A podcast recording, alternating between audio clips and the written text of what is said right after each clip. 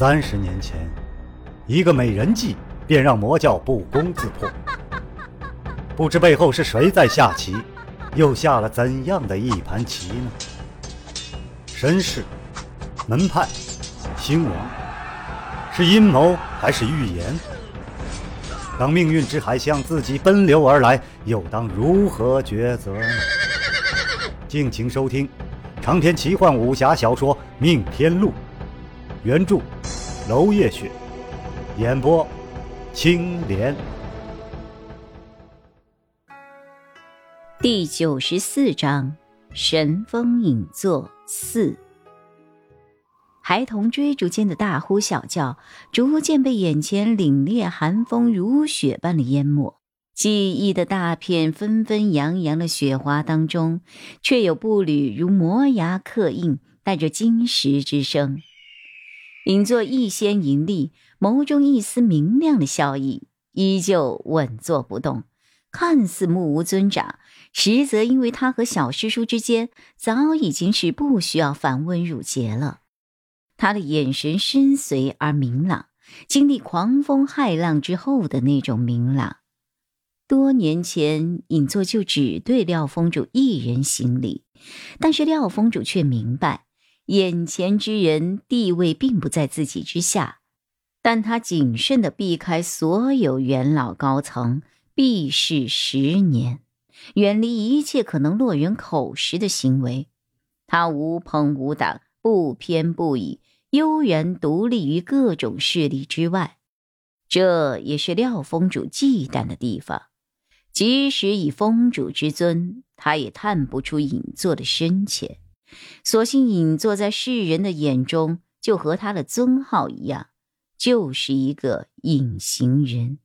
隐座常自标榜太平盛世，何须劳心费力，一副无欲无求的样子，连小师叔。都被他带得超然，两人常常见面，聊的却永远是家长里短。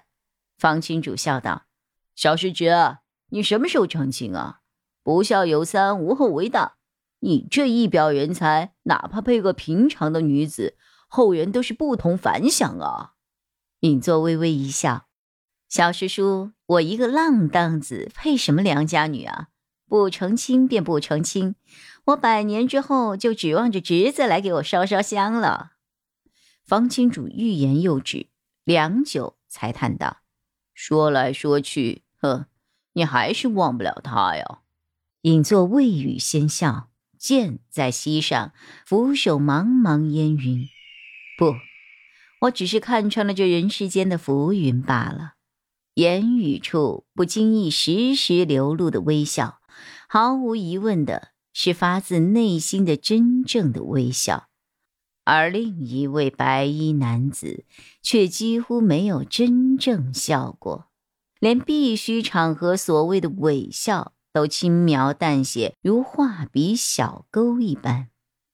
在无声有序的紧张忙碌当中，林君终于抽得了一丝空暇，独自一人在窗边坐下，取出了一盒药膏。轻轻按摩自己的太阳穴，杏林馆诸人知他难得一刻休息，都聪明的不去打扰。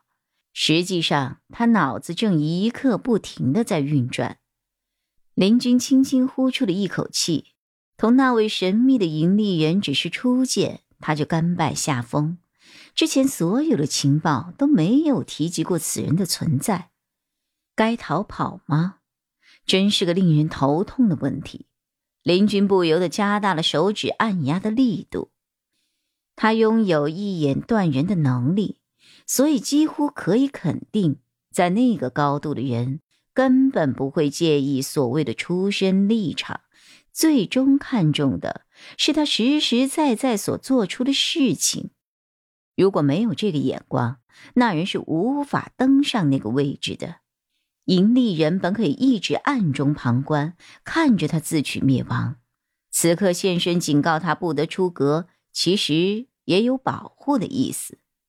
细加权衡之后，林君终于淡淡一笑，笑容一如既往，隐藏在了黑色的面罩之下。长篇小说《命天录》今天就为您播送到这里了，明天同一时间，敬请继续收听。